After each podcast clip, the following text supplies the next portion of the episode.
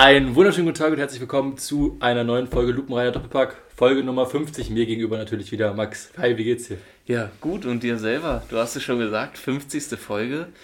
Ähm, ja, wir hatten es ja in den letzten Folgen, glaube ich, auch schon angekündigt und äh, ein bisschen geheim gehalten. Heute ist die, die Special-Folge, die 50. Folge und wir haben Gäste hier. Ja. Wir, ist quasi wieder Sport 1 Doppelpass heute. genau. Und ich würde sagen, die Gäste stellen sich mal der Reihe nach einfach selber vor. Ja, also ich bin Niklas, ich war in der dritten Folge tatsächlich schon mal dabei. Ich bin Hertha-Fan, nicht mehr lange vermutlich, aber freue mich sehr, heute auch wieder dabei zu sein.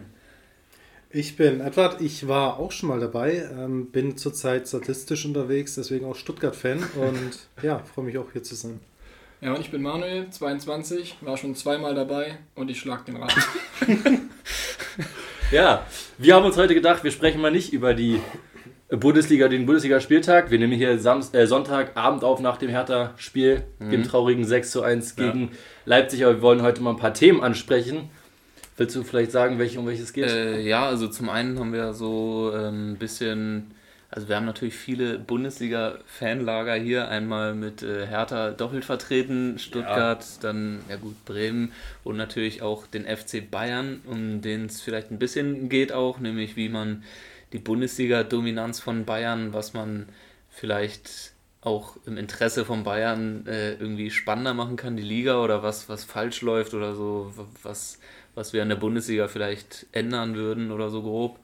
Und äh, das zweite große Thema ist so ein bisschen Talente, Jugendarbeit vielleicht oder was so in Zukunft für, für Fußballstars auf dem, auf dem Parkett sind, die, äh, die in Zukunft die Nachfolger vielleicht von Messi oder Ronaldo sind. ja, und ob man das überhaupt noch kann, auf jeden ja, Fall. Genau. Ich würde sagen, wir starten erstmal Bundesliga-lastig, oder? Ja. Äh, also wir haben ja gerade Hertha gegen Leipzig geguckt. Vielleicht können wir da kurz mal drauf eingehen. Niki, wie war das Spiel als Hertha-Fan? Ich habe es genossen und tatsächlich das 1-6 davor getippt. Also Stimmt. Ja, der Einzige, der das getippt hat. Richtig, ja. ja, nee, was soll ich sagen? Es war, also ich freue mich immer, wenn wenigstens ein paar Tore fallen. So ist halt, also so normalerweise bei Hertha ist halt nicht mal irgendwie ja, Entertainment-Faktor am Start, wenn man redet. Und ja, jetzt hat man wieder schön aufs Maul bekommen, würde ich jetzt mal sagen. Aber ja, ist man ja gewohnt.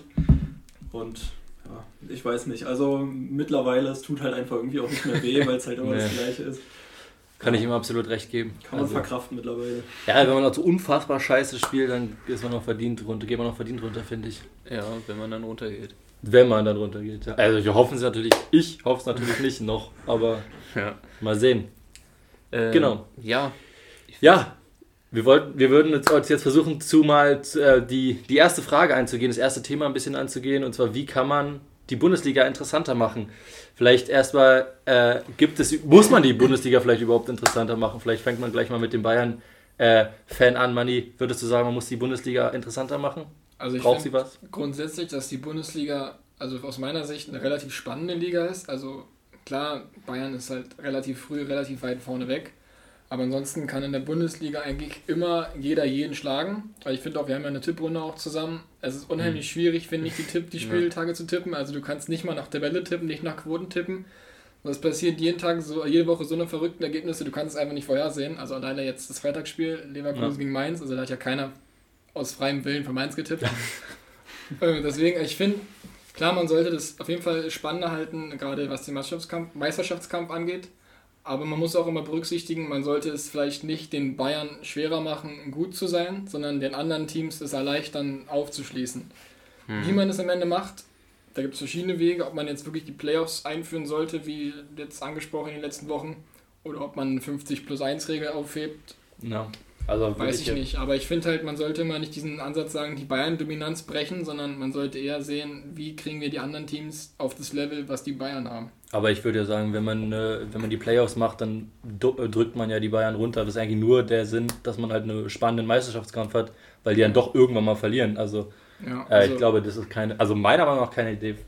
Eddie nee, ähm, ja, ich habe die Frage auf nationale und internationale mal beantwort Ebene beantwortet. Ähm, das Problem ist, Bayern hat sehr, sehr früh durch Uli Hoeneß einen Vorteil erhalten, was das Merchandise angeht. Ähm, Uli Hoeneß hat viel aus Amerika damals mitgenommen, ähm, hat man auch mal bei der Doku von Uli Hoeneß gesehen. ähm, Tri Trikotverkäufe, die ganze, ganze Scheiß, der dazugehört. Und allein dadurch konnten sie sich finanziell schon so früh abheben, ähm, wodurch sie sich jetzt so ein Polster aufgebaut haben über Jahrzehnte hinweg. Das kann man nicht mehr aufholen. Aber zumindest solange das 50 plus 1 Regel gilt, wird man Bayern im Leben finanziell nicht einholen können oder abholen können. Ähm, international ist es, wie, wie auch schon gesagt, durch die 50 plus 1 Regel, es wird keine Möglichkeit geben, die Bundesliga für auf die internationale Ebene irgendwie inter interessanter zu machen, weil halt die zukünftigen Stars auch Geld verdienen wollen. Und die ja. Bundesliga ist halt einfach, es ist nicht wie bei PSG oder ähm, in Italien, wo du so viel verdienen kannst. Ein Slatan Ibrahimovic zum Beispiel sagt, er war in jeder wichtigen Liga in Europa. Ja. Ist, jetzt, ist jetzt in Italien und ich sehe Italien eigentlich vom, äh, vom, vom, vom Leistungsfaktor nicht unbedingt vor der Bundesliga, eigentlich. Ähm, ja. Aber wenn ein Ronaldo lieber in Italien spielt als in Deutschland, Slatan Ibrahimovic oder andere große Stars, dann ist es halt der Beweis dafür, dass die Bundesliga nicht interessant ist. Ja, ich finde es auch eher so, wie Manni dann meinte und wahrscheinlich so, wie du das dann auch siehst, dass ja. man wahrscheinlich nicht die Bayern irgendwie den irgendwie in, ein Bein stellen will, sondern dass man wahrscheinlich versuchen sollte, alle Mannschaften das Niveau anzuheben, um auch international eben im Vergleich besser dazustehen. Also es wäre krass, wenn man immer vier Champions League Teilnehmer hat, die irgendwie auch mindestens ins Achtelfinale kommen, alle vier halbwegs problemlos und dass man halt sagt, jede Mannschaft aus aus Deutschland ist irgendwie gut, die international spielt. Und ich weiß ja nicht, wie ihr es seht, aber ich glaube, immer wenn man Champions League guckt, ja. hat man eigentlich das Gefühl, ey, was, was machen die deutschen Mannschaften da außer Bayern und so jede dritte Saison mal Dortmund, die irgendwie gut sich da zeigen. Ja, also ich habe immer das, eigentlich, eigentlich dachte ich davor immer, ja, Leipzig ist eigentlich jede Saison eigentlich ganz gut dabei. Die haben halt auch Kohle und äh, da, im, im Vergleich nach außen wirken die ja eine, wie eine Mannschaft, die da eigentlich konkurrenzfähig ist, aber man merkt ja sofort, dass es ähm, international überhaupt nicht mehr klappt, auch wenn ja die andere finanzielle Möglichkeiten haben als jetzt andere Mannschaften. Ähm, ja, also für mich wäre jetzt auch das Beste, die 50 plus 1 Regel vielleicht mal anzugehen. Ich glaube, alles andere irgendwie jetzt einen neuen Modus zu entwickeln, das ist, also finde ich schwachsinnig, ist immer was Neues. Also es geht ja auch nur um Geld, die man dann selber einnimmt durch mehr Spiele noch. Also. Man sieht halt aber auch, dass nur Geld in Vereinen stecken jetzt nicht automatisch auch zum Erfolg Also jetzt ja. blöd, ja, mieses Beispiel jetzt, aber Hertha, die haben jetzt Direkt in den letzten drei Jahren 375 Millionen bekommen von, von Windhorst. Ja. Und die stehen wahrscheinlich noch schlechter da als. Ja, du brauchst auch eine Struktur. Also im Nachhinein. Menschen, die das mit Geld umgehen können. Ja, Im Nachhinein Fall. kann man fast sagen, dass Klinsmann da der hellste Kopf war eigentlich in den letzten Jahren. Der hat nämlich alles schon erkannt. Und auch so gesagt, ja. Und wurde dann halt dafür verlacht und rausgeschmissen. Also. Die Sache ist halt, man darf zum Beispiel, wie, wie, wie wir jetzt auch schon öfters sagten, Bayern auf keinen Fall irgendwie versuchen, schwächer zu machen, nur weil sie als einzige Verein in Deutschland über Jahrzehnte hinweg richtig machen. Ich meine, du kannst jemand, der was gut macht, nicht bestrafen dafür, dass ja. er es gut macht. Ja. Ähm, ja. Deswegen versuchen die Schwächeren irgendwie. Aber warum soll man die, warum soll man versuchen, schwächere Mannschaften stärker zu machen, wenn es das, wie Hertha zum Beispiel nicht hinbekommt, mit viel Geld umzugehen? Dann ist das halt einfach so. Vielleicht müssen wir uns auch einfach akzeptieren, dass die Bundesliga bis, bis auf Meister, Meisterkampf wahnsinnig interessant ist. Wer steigt ab, wer ist international vertreten. Aber wir müssen es akzeptieren, dass es so ist. Ja, ich würde auf jeden Fall einen Unterschied halt machen zwischen, weil du jetzt meinst, interessant und äh, vom Niveau eine gute Liga. Ja. Also die ist halt interessant, weil irgendwie so ein bisschen, also jetzt übertrieben gesprochen, so Kreisliga-mäßig, da so jeder mal jeden drei Buden einschenken kann Richtig. und weil keiner halt wirklich krass über Jahre weg gute Leistungen wirklich zeigt, weil dann jeder mal einbricht, Gladbach dann auf einmal unten steht, Wolfsburg auf einmal unten steht, die ja. vor zwei, drei Jahren Champions League waren mhm. jeweils. Und das ist dann halt immer. Und warum soll man dann solchen Mannschaften versuchen zu helfen, oben wieder zukünftig mitzuspielen? Wenn Zumal ja gerade bei Wolfsburg jetzt nicht unbedingt wenig Geld, wenig Geld da ist, Richtig. zum Beispiel. Also und deswegen, vielleicht müssen wir einfach akzeptieren, dass es so ist, wie es ist, weil eben Bayern oder Dortmund jetzt über, über viele Jahre jetzt hinweg auch wahnsinnig gut ähm, mit Geld umgehen können oder zumindest handeln können. Sie nehmen wahnsinnig viel Geld ein. Aber Spiel sind halt eben ja, mehr ein Ausbildungsverein als wirklich einer, der zukünftig auch oben mit angreifen will.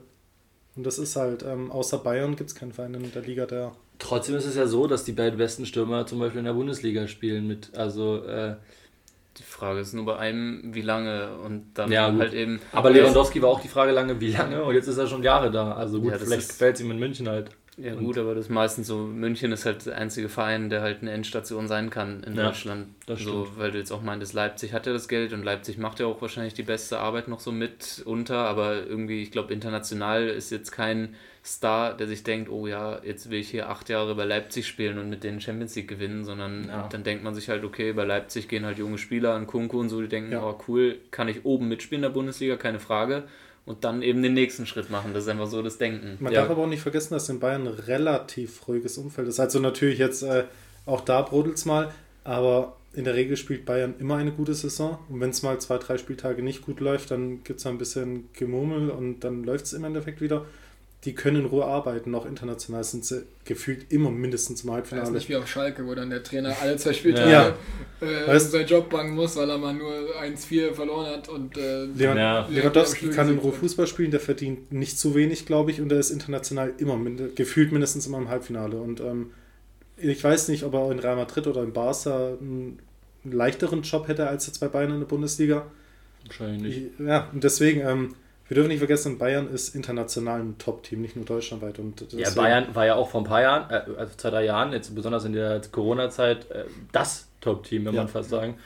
Und dann hat man halt irgendwie es vergeigt, äh, jetzt ein bisschen mit transfermäßig da auch dabei zu, beizubehalten. Ist auch schwierig, das Top-Team dann immer top zu halten. Aber äh, also Bayern ist aber trotzdem weiterhin die einzige Mannschaft, die einem so ein bisschen noch das Gefühl gibt, dass die Bundesliga was wert ist, quasi international. Ja, und deswegen darf man sie auf gar keinen Fall versuchen zu schwächen, nur da um der Bundesliga einen Gefallen zu tun.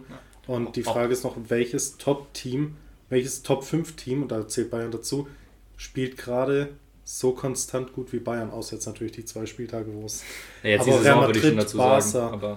Okay, vielleicht Man City, die, die spielen natürlich gefühlt immer gut, aber in Spanien, da ist ja alles drunter und drüber gefühlt Ja. gerade. Also, Also Real hat sie jetzt, glaube ich, so gefangen, so Ja. das national. aber das sei in den letzten Wochen, Monaten, boah, da wäre ich nicht gern Spieler, ich weiß nicht. Ja. Dann lieber bei Bayern, wo es jetzt zwei Spieltage mal Ja. gewinnst du halt nur 4-1 gegen Fürth, mein Gott. Aber verlierst 4-2 in Bochum. ja, aber sonst läuft es ja Bayern und das ist halt Ja. Bayern.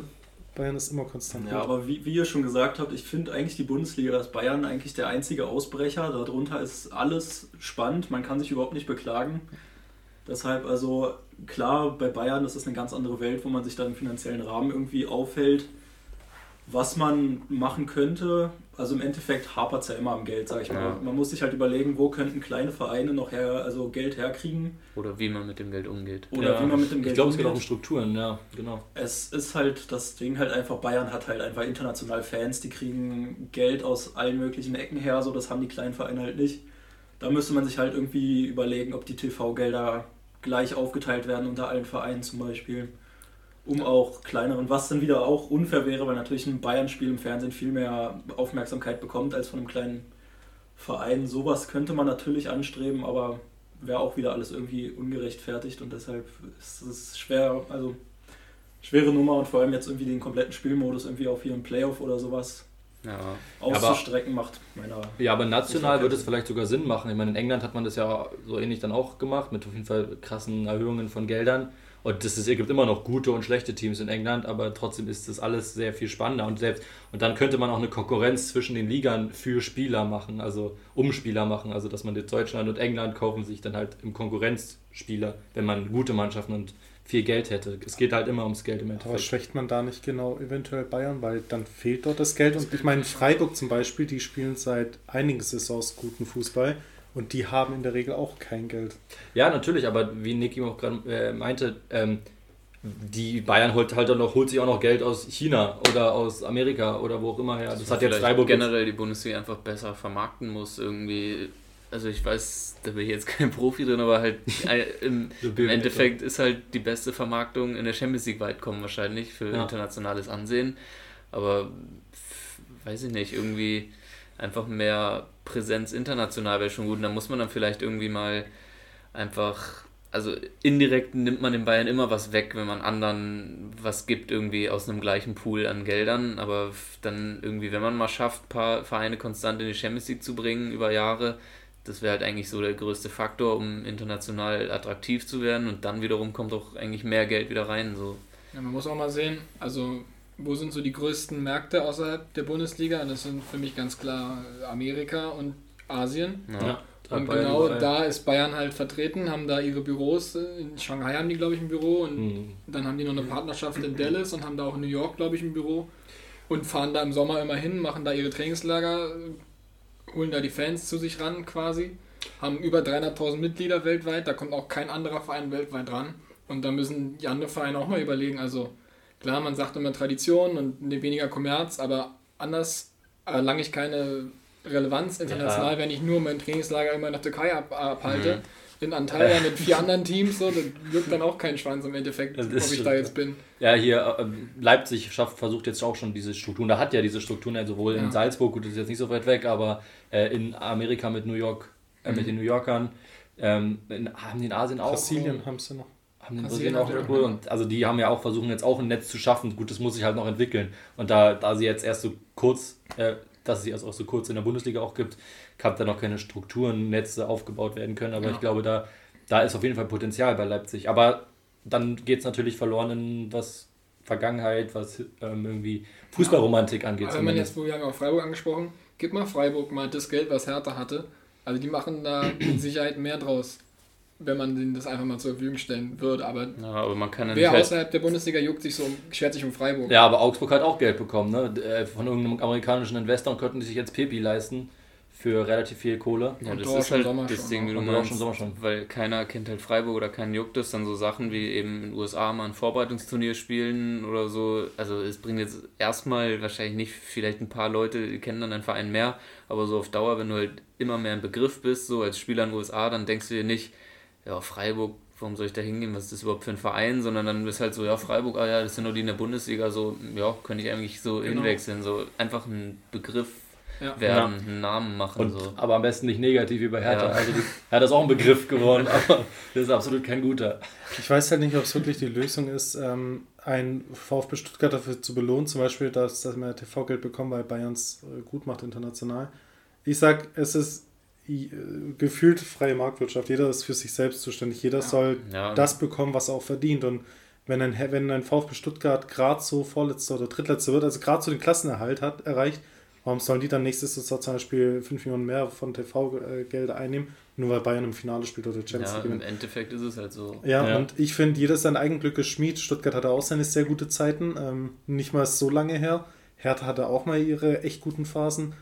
Wir haben es halt einfach verbockt äh, mit dummen Transfers oder einfach nicht gut gewirtschaftet. Und warum sollen wir jetzt ähm, von Bayern ein Stück vom Kuchen abgeben, weil sie es dauerhaft immer nur gut Ja, man machen? hätte auch sagen können, man, die Teams können sich selber vermarkten. Also es gibt dann keinen zentralen TV-Vertrag, sondern jedes Team kann selber entscheiden, wo trage ich meine Spiele aus, also wo Ja, werden jetzt- ausgestrahlt. Für den Fan an sich wahrscheinlich nicht. Für den Fan wäre es wahrscheinlich das Schlimmste, was passieren könnte. Ja, bräuchst absolut. wahrscheinlich 18 Abos, für, um jedes Spiel zu sehen. Magenta. Aber dann wären wahrscheinlich die Bayern noch weiter vorne weg, weil die hätten wahrscheinlich noch mehr Geld. Dann holt sich jeder sein Fan-Abo und dann noch vielleicht Bayern für die Topspiele. Und, ja, und dann Ja. wären die wahrscheinlich noch weiter weg als jetzt ohnehin schon durch die zentrale Verteilung. Also ich, ich wüsste spontan keine Lösung, außer eben die 50 Punkte. 50 plus 1 Eins ist abschaffen. eins so, wenn man auf freie Marktwirtschaft setzt, dann wäre wahrscheinlich 50 plus 1 Ja. Regel so das erste, woran man zumindest mal an, andocken könnte. Ja, und wenn man eine 70 plus 1 Regel erstmal draus macht, dass man wenigstens ein bisschen mehr Spannung schafft. Bei Bayern gibt es ja intern diese 70 plus 1 Regel schon länger, also die haben ja nicht mal 50% ihrer Anteile verkauft, sondern eben, Ja, ja. also die halten glaube ich selber 70 und haben 30 verkauft so rum. Deswegen, und da könnte auch noch viel mehr theoretisch möglich sein, wenn man es drauf anlegen wollen würde. Wir Ja. müssen halt von dieser Vorstellung wegkommen, hier Fußballromantik, die gibt es in der Kreisliga, da gehst du hin, holst dir dein Würstchen, Ja. unterstützt den Verein, aber Profifußball, die, die ersten drei Ligen oder vielleicht so, sagen wir erstmal die ersten zwei Ligen, die haben mit Fußballromantik nichts mehr zu Nee, tun. ist- also kein Verein, weder Dresden noch Freiburg noch Bayern noch Stuttgart, gar kein Verein auf, äh, gar kein Verein in den ersten zwei Ligen auf dieser Welt ähm, hat irgendwas mit Fußballromantik an sich so zu tun, weil es geht nur noch ums Geld. Ähm, warum kostet, eine, warum kostet ein Bier 5 Euro gefühlt im Stadion? Ja, Im Prachtstadion ja. kostet 3,50. Also Ja, ja. kannst du mir nicht sagen, Selbst- dass das. Äh, Oder man zahlt Selbst- in, in Bremen für ein Ticket 40 bis 60 Ja, Euro Alter. für, für die normalen Kategorien. Einfach. Ja. Selbst, selbst ja so romantische Fußballgeschichten werden ja marktwirtschaftlich ausgenutzt, Ja. werden die irgendwie, also das ist einfach nur noch, Nee. halt geht ums Geld im Endeffekt. Hat Ja. ja auch, Rummeniger hat ja sogar mal in einem Interview vor kurzem gesagt, ähm, zum Thema Süle, Wertschätzung ist eigentlich nur noch Geld, hat selbst Rummeniger gesagt und das ist Ja. schon mal ein Statement auf jeden Fall von einem DBR. wichtigsten Bayern-Bosse quasi. Ja, deswegen, äh, bestes Thema Kruse, will nicht zweit ausscheißen, aber Kruse Union, ja, die Fußballromantik oder Söldner. Natürlich, er muss doch auf seinen Arsch gucken, er muss doch gucken, ja. dass er das Geld noch reinkriegt für sich, weil wenn er in Rente geht oder mit 60 kein Geld mehr hat, dann kommt keiner von Union äh, Zuschauer und gibt den Geld, weil er keins oh, hat. Wahrscheinlich findet das Taxi ja. noch, die 50.000 liegt. nee, aber wir müssen einfach aufwachen oder aufhören zu denken, hier, der äh, die Fans gehört der Verein. Nee, ist schon lange nicht mehr. Die Fans, die sind nur noch für die Stimmung da, aber auch die Zuschauereinnahmen für viele Vereine ist ja ein guter noch äh, Nebenverdienst. Aber das meiste Geld kommt über Sponsoren oder. Aber die Fans haben die Super League verhindert zum Beispiel. Also ganz ohne Fans geht es auch nicht. Ja, man darf die Fans nicht außen vor lassen, ja. aber man sollte sich halt einfach langsam mal gerade in Deutschland von dem Gedanken verabschieden, dass Fußball nur Tradition ist. So, ja, wenn ich Tradition haben will, gehe ich Sonntag 13 Uhr ja. in meinen Dorfverein, hole mir eine Bratwurst und ein Bier für 5 Euro genau. und gehe nach Hause und gucke mir dann abends vielleicht die Sportschau an. Aber das ist halt dann, dann kriege ich nicht ins Stadion für 50, 60 Euro. Für die Familie bin ich bei 200 Euro, jeder 50 Euro. Ja. Das ist dann nicht mehr so romantisch. Nee. Jeder noch ein Trikot, Anfang der Saison für den kurzen, ist auch nochmal ja. mittlerweile für die Kids 70 Euro für so ein Kindertrikot. Ja. ja da hast du früher ein normales Trikot mit ja. Flock bekommen. Ja. ja, das ist halt. Jetzt als kurzfristige Frage zwischendurch an euch mal: Seht ihr euch auf lange Zeit, wenn sich das weiterentwickelt in die Richtung als Fußballfan? Sag ich mal, wenn man euch jetzt 10, 15 Jahren denkt, ihr werdet noch Fußballfan sein, wenn jetzt mal grob übertrieben, wenn Newcastle seine, keine Ahnung, 5 Billionen irgendwie da reingesteckt hat. Ich glaube, das wäre dann so bei mir irgendwie wie, wie so, klingt jetzt so voll kitschig, wie so eine Sucht, einfach so eine Hassliebe. Ja. Also man findet es zwar scheiße, aber trotzdem, ich glaube, ich könnte nie in meinem Leben sagen, ja, nee, dann juckt mich Fußball jetzt nicht mehr so. Das ist genauso, also um jetzt mal das Thema nochmal ganz weit auszuschweifen, so WM, Katar, ja. das ist also da gibt es, glaube ich, keine zwei Meinungen zu den Umständen, was da alles passiert und wie scheiße das ist. Aber im Endeffekt, also bin ich 100% ehrlich, ich würde mir die WM angucken, zumindest mindestens die Deutschlandspiele, einfach weil ich weil ich halt einfach Bock habe, Fußballspiele zu sehen. Wo wir einen Podcast haben. Ja. und irgendwie, also Fußball ist halt so die geilste Sportart der Welt für mich ja. und da also da, ich bin ja auch Bremen-Fan, da läuft auch viele Scheiße, aber im Endeffekt guckt man sich das dann trotzdem an und fiebert halt einfach mit. So. Ja, also, ich, also, ja, ja. mach du. Ich würde auch, also Fußball würde ich glaube ich nie den Rücken kehren, so, also klar, wenn man älter wird, nimmt es irgendwann zwangsläufig aufgrund von Lebensumständen ein bisschen ab im Vergleich zu jetzt. Aber ich würde trotzdem immer versuchen, zumindest mein Lieblingsverein, in dem Fall jetzt Bayern, ob Bayern in 20 Jahren existiert in der Art und Weise, kann man ja auch nicht sagen. Kommt nachher der nächste Katar-Scheich kauf die halbe Bundesliga auf, du weißt es halt nicht, was passiert. Aber solange es einen Lieblingsverein gibt, mit dem ich mich halbwegs identifizieren kann, wo ich sage, okay, gut, da habe ich Kindheitserinnerungen dran oder die vertreten meine Werte. Aktuell finde ich zum Beispiel am ehesten vertritt die Werte in der Bundesliga Union, wenn man das so, oder Freiburg. Union würde ich jetzt noch wegen der Wohnortnähe noch am ehesten sehen. Äh, solange man irgendwie sich damit halbwegs identifizieren kann, wäre es für mich gar keine Option, das nicht zu machen. Ich meine, Gerade auch die WM in Katar, klar, es sind die Umstände Mist, wie Max meinte, aber es ist eine verdammte Fußball-WM, also klar ziehe ich mir die rein. Also da, ja, da wartet man vier Jahre drauf auf die ja, WM einfach so, das ist das Beste das ist seit der als, Kindheit. Als Fan klingt es hart, aber es ist mir doch egal, wo die stattfindet, ich will die Spiele sehen und das ist jetzt halt Mist, dass die im Winter ist, aber da bin ich eh drin, bin ich zu Hause, da ist gar nicht. Zumal ähm, bei, bei uns jetzt ja auch aufgrund von dem Investment von Lars Winters die Fußballromantik ziemlich auf die Probe gestellt wurde. Wir sind ja trotzdem noch Hertha-Fan. Also es hat sich ja bis jetzt nichts geändert, auch wenn man es alles scheiße findet und wahrscheinlich und zu Recht die Lachfigur der Liga ist, äh, als zumindest Hertha-Fan. Aber man ist, bleibt zumindest auch aus den Gründen, was, was auch gerade gesagt wurde, dass man halt auch einfach Kindheitserinnerungen hat. Man hat so Stadionerinnerungen, war da irgendwie mal im Stadion, das war schon geil und deswegen. Das stimmt. Und im Endeffekt ist es ja eigentlich auch in allen Bereichen auf der Welt momentan so. Also du kannst dir einen anderen Sport aussuchen, wenn es nicht der komplette Rotz ist so. Überall geht es nur ums Geld, egal wo du gerade bist. Ob du im Supermarkt stehst, überall steigen die Preise, überall kannst du dir gefühlt nicht mehr leisten, was du dir vor zehn Jahren entspannt ja, irgendwie ja. hast leisten können. Und heutzutage muss man halt damit leben. Und wenn man halt wirklich dem Ganzen, von dem ganzen Kram, der da oben sich abspielt, sage ich mal, also in den höheren Ligen und ähm, ja, überall wo Geld drin steckt, dann bleibt einem wirklich nicht mehr viel, als einfach in seinem Ort auf dem, auf den Platz zu gehen, ja, seiner ja. Ortsmannschaft zuzugucken. Du kannst doch Fußball, zwar immer schwierig, aber vergleich mal Fußball, wie er hier in Europa stand, mit dem US-Sport. Also im ja. US-Sport hat es ja mit Sport an sich gar nichts am Hut. Das sind die Firmen, also die Vereine sind keine Vereine, das sind Firmen. Das Das sind sind nicht teilweise geschlossene Ligen, wo man gar nicht Ja, von nur die absteigt. Top-Ligen Also oder es ja. gibt Keine, getrennte keine Sau spricht vom, vom Spiel Super Bowl, sondern von der von Halbzeitshow. dem Event, Halbzeitshow, ja, ja. Da geht es Also- gar nicht darum, die, die Rams haben vor ein paar Jahren noch in San Diego gespielt, das ist, das ist so, die verändern einfach ihre Heimorte. So, vor, morgen spielt Bremen, dann nicht mehr in Bremen, die tragen ihre Heim, Heimspiele in. Almünstadt aus. Das ist dann einfach so ihre neue, ihre neue Heimat. So. Ja. Nee, ich denke, die, bei mir wäre die Entwicklung eher, dass ich die Champions League oder das oder den internationalen, internationalen Wettbewerb komplett aus den Augen verliere. Auch jetzt, ich gucke zwar schon immer mal wieder, ah, cool, die spielen, guck mal in die App, aber es ist jetzt nicht mehr. Ich, ich habe jetzt eher Stuttgart so im Auge und da Stuttgart eh unten rumkrebst oder sowas, ich werde ich auch zukünftig eher gucken, okay, was macht mein Verein gerade?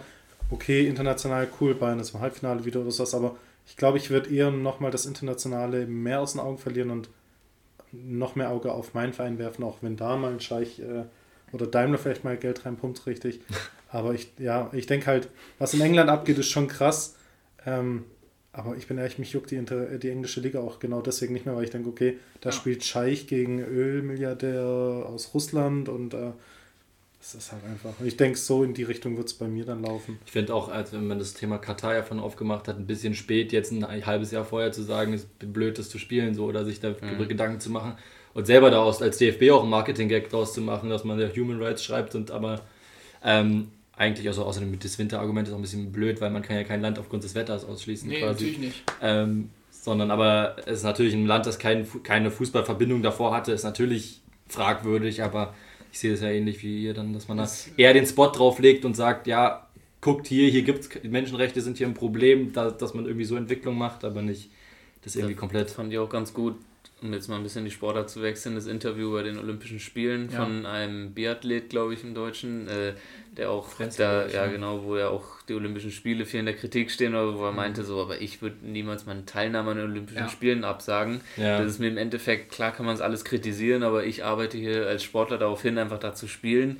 und dann will ich mir auch den Wettkampf nicht nehmen lassen und so ähnlich ist es dann auch ein bisschen als Fansicht so, ich, ich, ich arbeite jetzt nicht darauf hin, aber Ich liege drauf hin. Aber, Aber- du drauf hin, aber ich freue mich vier ja. Jahre einfach auf das Fußball-Event, was die Welt guckt. So eine WM will ich einfach nicht verpassen. Dann, also ich, ich würde mir selber was vormachen, wenn ich jetzt sagen würde, nee, die WM gucke ich mir nicht an. So, dann da sind mir jetzt die Umstände, weiß ich nicht. Ich- Also ich gucke die WM so. Ja, Ja, also mit Champions League ist es genauso. Ich gucke die Spiele nicht, weil mich die Vereine so rasend interessieren, aber ich will einfach ein geiles Fußballspiel sehen. Und ob denn da nun Katar gegen Saudi-Arabien spielt, ist mir im Endeffekt egal. Hauptsache, der Fußball, den ich sehe, ist halt attraktiv und ansehnlich. Und ob es dann nun um eine Milliarde an TV-Geldern geht im Endeffekt, damit haben wir ja eh nichts. Wir müssen nur mehr bezahlen interessiert mich quasi. nicht. Ich Also. muss halt dann meinen Konsum entdecken, muss ein doppeltes Dazone-Abo-Preis bezahlen. Ja. So ist scheiße in dem Sinne, aber ey, ich sehe dafür natürlich dann auch mal richtig geilen Fußball, den ich halt sonst nicht sehe. Und In der sehe ich- Kreisliga. Den sehe ich in der Kreisliga nicht und den sehe ich nicht äh, in der Bundesliga meistens, außer also in Leverkusen Dortmund-Spiel hat schon auch eine gewisse Attraktivität. Aber so ein internationaler Vergleich ist immer interessant. Ob es eine EM, eine WM oder eine Champions League ist, das ist immer was, was reizt. Und deswegen, also es, ich würde es mir immer angucken, wenn es attraktiv ist. Im Endeffekt fahren wir alle Autokurse, wenn wir Weltmeister sind. Im Endeffekt habe ich die Schminke schon drauf und die Farbe schon drauf. Farbe, Farbe fahren für 5 Euro. Ja, Ich würde sagen, wenn wir schon auch so ein bisschen bei der WM jetzt und Deutschland so sind, generell, wie seht ihr denn die Chancen für, sag ich mal, einfach mal, wir haben es ja schon vorher ein bisschen bequatscht, als wir Hertha geguckt haben, äh, Manni sieht ja Deutschland als Weltmeister Ende des Jahres. ja stimmt. Du, ich weiß nicht, ob es ein Joke war, Nein, also wir haben den du, besten du Trainer. siehst dich schon im Autokorso, du hast, du hast quasi die Fahnen jetzt schon an der Scheibe dran, oder? Ich habe jetzt, ich hab jetzt schon den Diesel vollgetankt, ich bin bereit. Also nein, also ich bin, wir haben Diesel. ganz klar den, den besten Trainer aktuell, was die Nationalmannschaften angeht.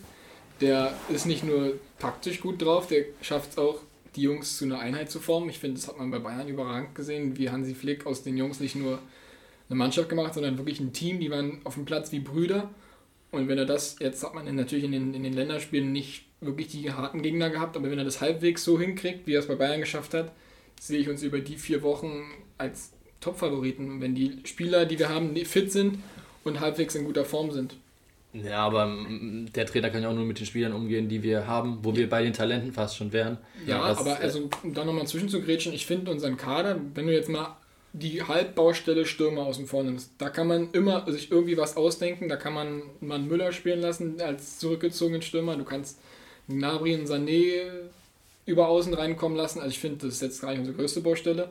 Klar, andere Mannschaften haben vielleicht einen besseren Kader, aber wenn ich mir jetzt die Franzosen angucke, bei der letzten EM sind sie gegen die Schweiz rausgeflogen. Also du kannst es halt nicht planen, aber ich finde uns, ja. wenn wir alle Spieler zur Verfügung haben, als absoluten Top-Favoriten. Ja, wir, wir haben ja auch noch mehr Baustellen. Also ich glaube, auch aus den Außenverteidigerpositionen haben wir prinzipiell auch Baustellen. Ja, aber dann müssen es andere halt ausfüllen. Dafür sind wir eine Mannschaft. Das, ist halt generell. Ja, wenn du so viele Baustellen hast. Ja, du, welche, also die einzige Baustelle, die ich sehe, ist rechts hinten. Ja, und Stürmer haben wir ja gerade schon gesagt. Ja, aber ein Stürmer ist für mich eher auszumerzen als Baustelle als ein Außenverteidiger. Ja, gut, das stimmt. Und auch da, Außenverteidiger, kannst du dann mit eventuellen Taktiken das irgendwie umgehen, dass du dann wirklich dann. Also, wir haben ja, ist ja nicht so, dass wir gar keine Spieler haben, sondern wir haben vielleicht nicht den Weltklasse-Spieler, aber den gibt es ja weltweit auf der Position aktuell auch gar nicht. Also, außer an Hakimi, der das relativ gut spielt, relativ offensiv spielt, gibt es ja keinen Weltklasse-Rechtsverteidiger aktuell auf der Welt. Die, die man hatte, sind alle alt geworden. Carvajal, Alves. Ja. Ja, aber das ist halt generell jetzt die Frage, wie, wie wichtig ist für den Gewinn von einem internationalen Titel, ob du jetzt Superstars hast, sagen wir mal Frankreich 2018, oder eben ein solides Team, was halt einfach geschlossen, also ich würde sagen Italien letztes Jahr war jetzt keine Superstar-Truppe, also vor allem Chiellini, Bonucci, da wahrscheinlich viele haben die die letzten drei Jahre gar nicht mehr auf dem Platz gesehen irgendwo. Mhm. und äh, Gut, dann hatte man Jorginho, der mit Chelsea erfolgreich war. Man hat, okay, im Tor Donnarumma, der wahrscheinlich kann man als Superstar zählen auf seiner Position. Mobile hat auch keine schlechte Saison gespielt, glaube ich. Ja, aber sonst hatte man jetzt auch viele ältere Spieler, viele auch jüngere Talente, die jetzt aber auch noch nie so den Durchbruch hatten. Chiesa, würde ich sagen, erst mit der EM so ein bisschen kam auch dann der Durchbruch. Aber da ist halt immer die Frage, ob man jetzt Frankreich, wie du meintest, gegen Schweiz ausgeschieden ist, ob man da jetzt eben Superstars braucht oder ein solides Team und ob einem jetzt die 1000 Supertalente aus Frankreich helfen oder nicht. Also, ich weiß ja nicht. Ist ja auch, wie wir vorhin schon gesagt haben, war auch Deutschland 2014 hatte keine Superstar-Team. Wir haben vorhin gesagt, wer Weltmeister geworden ist, Erik Dom, Kevin Großkreuz, ja. Weidenfeller, Ron-Robert Zieler. Natürlich brauchst du ein Team. Du brauchst ein richtig gutes ja. Team und du musst natürlich auch dann gucken, passt die, passt die Chemie zwischen den Spielern. Du musst nicht dann acht Top-Sechser mitnehmen, sondern es reichen vielleicht drei Top und zwei dahinter, die einfach die Jungs antreiben, mit motivieren. Vielleicht nicht um den Startplatz kämpfen, aber zumindest eben sich auch nicht mürbe auf die Bank setzen und dann schlechte Stimmung verbreiten. Das bringt ja dann auch nichts. Ich würde, ich würde auch gar nicht mal das Mittelfeld oder die Abwehr von Deutschland unterschätzen. Wir haben den besten Torhüter der Welt. Wir haben mit, äh, mit die beste Abwehr. Muss man einfach sagen, Rüdiger und je nachdem, wer daneben spielt. Wir haben zwei, drei Leute, die richtig, richtig stark performen wir haben das beste, meiner Meinung nach, das beste Mittelfeld der Welt. Wenn beide fit sind, ja. Abstand, Abstand. Und äh, ich sag mal, selbst im Mittelfeld kann nach hinten, nach vorne Spiel, komplett Spiele entscheiden. Und wenn, wenn äh, Kimmich hinten in der Abwehr aushelfen muss, der kretscht da alles weg und der macht einen richtig geilen Spiel auf mit Goretzka. Ja. Also, und auf dem Flügel sind wir auch eigentlich ja, top besetzt. Ich, ich sag mal, ja. ich sehe Nabri und äh, Sané als Mittelfeldspieler oder halt als ja. äh, Stürmer. Aber es gibt keine Mannschaft, die meiner Meinung nach so krass stark im Mittelfeld ist als Deutschland. dann hast du immer noch einen Gündogan, du hast immer noch einen Wirtz, du hast einen Musiala, die, ja, du hast vor allen Dingen vorne, weiß man nicht, ich finde jetzt zum Beispiel einen Adeyemi kannst du auch mal vorne reinwerfen. Na, absolut. Ja. Einen Werner, Adeyemi, Adeyemi. Was halt unser Vorteil ist, dass wir äh, das FC Bayern Deutschland eigentlich ist. Die spielen, das Mittelfeld spielt zusammen. Von mir aus tust du da auch noch einen Müller rein, dann hast du Mittelfeld Bayern. Die ja. spielen schon, die spielen jahrelang zusammen und das ist der Vorteil. Die Nationalmannschaft wird oft zusammengewürfelt, so Gut, wir müssen uns erstmal einspielen, in dem Fall aber nicht. In dem Fall, die spielen jeden Tag zusammen. Und das, das kann unser Vorteil werden. Und ja. Das war ja schon ewig so, ja. ja. Ich glaube, die Spieler kennen auch, sorry, die Bayern-Spieler kennen zum Beispiel auch Flick, die kennen ja. das System, die wissen, was auf sie zukommt bei der WM dann. Im Endeffekt tust du dann drei Spieler, zwei Außenverteidiger und einen Stürmer noch rein und dann hast du FC Bayern mit drei andere. Spieler, die dazukommen. Die, und die, die, Löcher gestoppt. Ja, ja, lieber drei Spieler an das Bayern-System gewöhnen, ja. als äh, elf Spieler aus verschiedenen Vereinen, wie das früher war. Ja. Da war wirklich äh, ein Spieler aus einem Verein und die erstmal als geschlossene Einheit zusammenkriegen.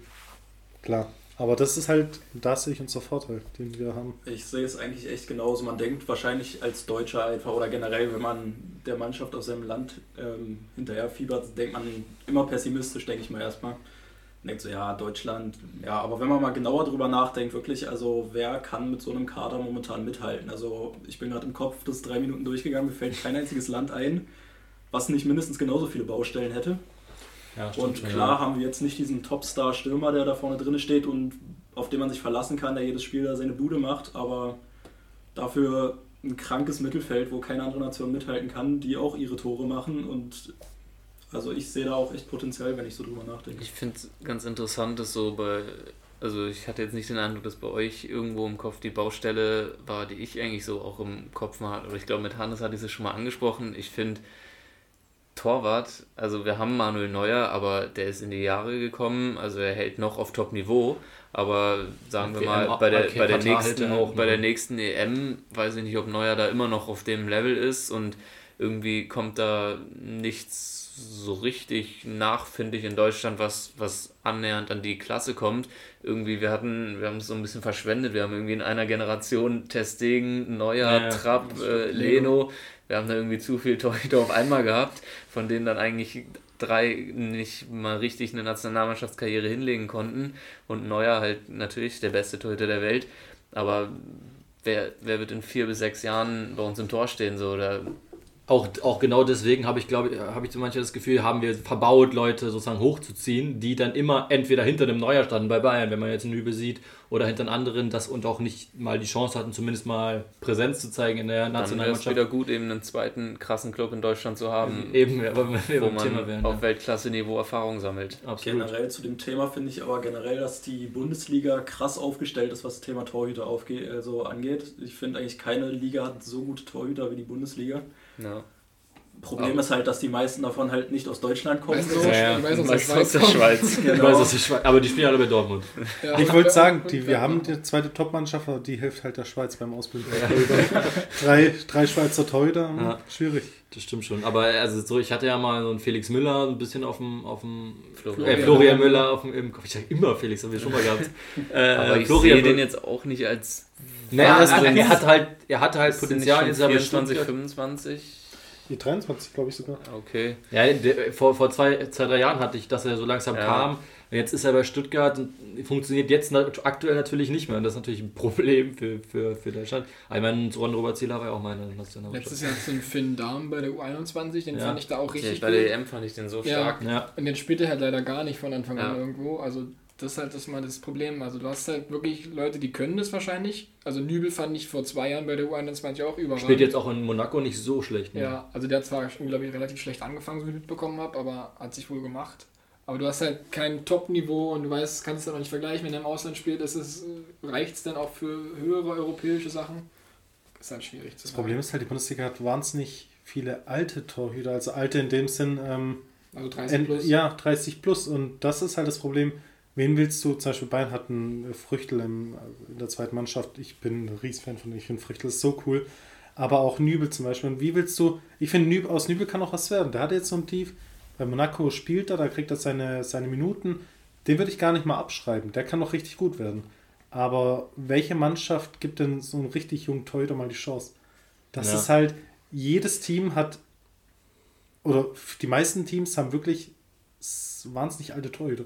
Ja, es ist ja, halt generell wahrscheinlich einfacher als Offensivtalent wie Mokoko mal für 20 Minuten reingeworfen zu werden. Ein Torhüter, der kriegt nicht mal die letzten 10 Minuten, der wird nicht eingewechselt, einfach nee. so. Der ja. muss halt einfach, also beim Torhüter ist wahrscheinlich die beste Option Laie zu einem schlechten Club und da dann Stammspieler sein und sich für seinen Hauptverein beweisen, so quasi. Oder in diese Regelung, dass man, wenn man jetzt auf drei Wettbewerben spielt, dass man den Torhüter im Pokal einsetzt und ja. man da weiß, man kommt da relativ weit oder bei Barca, also damals in dem Sinne auch nur sechs, sieben Spiele ja. die Saison. Reicht es? Zumal, nee, also, aber, aber es stimmt schon, dass, wie, wie jetzt schon gesagt wurde, dass wir in Deutschland sehr gute Torhüter haben und weil fast alle sind ja auch irgendwo, haben wir auch in Deutschland irgendwo begonnen. Also ein mhm. paar sind woanders hergekommen, aber ja. Die meisten sind ja auch aus Deutschland und in den ersten Mannschaften immer gut spielen. Aber in der Tat fehlt halt der, der Nachwuchs quasi oder zumindest die Chance für den Nachwuchs. Ja. Vielleicht müssen wir da in die zweite oder dritte Liga gucken. Da viele Torhüter werden dahin ausgehen oder haben dort die Chance zu spielen. Aber wir gucken immer, okay, welcher Torhüter spielt in den ersten Ligen, wer ist deutsch Und dann guckt man halt eben nicht runter, weil man dann denkt, ja gut, da fehlt dann die Klasse. Ja, manchmal trauen wir uns auch gefühlt Ja, nicht. das also, ist, was ich meine. Also zum Beispiel bei Hertha ist jetzt kein deutscher Keeper, aber ich persönlich finde, oder haben wir auch vorhin schon gesagt, dass ein Christensen, ein junger Keeper, wie gesagt kein Deutscher, einfach mal reingeschmissen werden könnte, weil schlechter geht nicht so wirklich als Schwolo aktuell. Aber das ist halt das Problem, äh, wie Max sagte, ähm, einen Mokoko, den wirfst du die letzten Ja, ja, 20 eben, Minuten ja. rein, wenn es 6-1 steht oder sowas, den Torhüter wechselst du nicht. Ja. Das, das ist einfach, das Von machst du Beginn an nicht. deswegen, ja. Ich muss aber sagen, ich mache mir eigentlich gar nicht so viel Sorgen wie Max da in dem Thema, weil im Endeffekt eigentlich an allen Bundesligamannschaften, wie wir ja schon gesagt haben, die Spieler sind, also die Torhüter sind über 30 und genauso wie bei der Nationalmannschaft der Umschwung kommen muss, muss es ja auch bei diesen Teams passieren. Heißt, in den nächsten Jahren muss sich jede Mannschaft, die gerade einen 30-Plus-Keeper drin hat, überlegen, was die Zukunft sein soll. Und da werden bestimmt auch deutsche Optionen kommen. Also ich kann mir genauso gut vorstellen, dass diese ganzen Keeper, die ungefähr in einem Alter sind, die die Nationalmannschaft jetzt die letzten zehn Jahre begleitet haben, genauso jetzt eine neue Generation von Torhütern anwächst und wir in den nächsten zehn Jahren wieder die gleichen Torhüter sehen werden. Bis auf Ja. Donnarumma gibt es ja auch eigentlich aktuell jetzt keinen jungen Weltklasse-Torhüter. Weltklassen-Torhüter, oder? Ja. Also fällt jetzt Ja, spontan. wahrscheinlich der jüngste, ich weiß gar nicht, ob der wirklich so jung ist, aber in meinem Kopf ist der jung, dieser Mike Maignan von AC Mailand, Ja. der Franzose, ist Ich weiß nämlich auch auch noch alt ist. relativ jung. Also habe ich jetzt, könnte auch 25 sein, aber ich dachte irgendwie, der wäre jung. Das wäre noch so ein französisches Talent, aber ja. ja. Wie gesagt, behalten wir mal Nübel im Auge. Wer weiß, was Müller, Müll- die nächste Station von Müller kann Schein sein. Kobel hat das erste Jahr Katastrophe in Stuttgart, der war Fliegenfänger. Und dann hat er sich gefestigt und jetzt spielt er bei Dortmund. Geben wir Müller die Chance, geben wir Nübel die Chance. Kann die Schwolo war bei sein. Freiburg richtig stark und ist bei Hertha jetzt natürlich. Ich glaube, jetzt bestimmt 28 oder so. Mike Maignan ist 26. Aber Aber der ist immer noch der, unter der, 30. Ist der ja. kann auch noch 14 Jahre spielen. Weil kann der spielen. 14. 14, ja, Ja, so. natürlich. Also, Ich meine, er hat jetzt Ja, erst letzten Sommer den Schritt gemacht. wenn es gut Ja, läuft, richtig raus. Wovon? Also, wenn AC Mailand jetzt wieder Champions League sich etabliert und aktuell sieht es ja bei AC Mailand nicht schlecht aus, wenn die jetzt wieder ein, ein ernstzunehmender Top-Club werden, so, dann spielt er mit 27, 28 beim Wie, Top-Club. wie alt ist Mondi bei Oh, der müsste jetzt auch schon, Ende schon- auch schon 20 älter. sein. Der hat ja oder? seine Karriere relativ spät erst. Ja, ja, der ist ja 28. spät explodiert. Na, das wollte ich noch was sagen. Ein Neuer hat ja gesagt, solange er fit und gesund ist, kann er sich auch vorstellen, noch mit 40 zu spielen. Das heißt, wenn wir bis dahin keinen Torhüter haben, der nachrückt, dann spielt der Neue halt bis 45 und sein muss. Ich meine, Ja, aber das, das baut natürlich, das dämmt natürlich die Möglichkeit, neue Leute hochzuholen. Ja, bei. Buffon Ich mein- war es ja aber auch nicht anders. Buffon hat ja auch, wie alt ist Buffon jetzt? 41, 42 oder so. Der hat ja auch bis 38, Ja, 39 schon gespielt.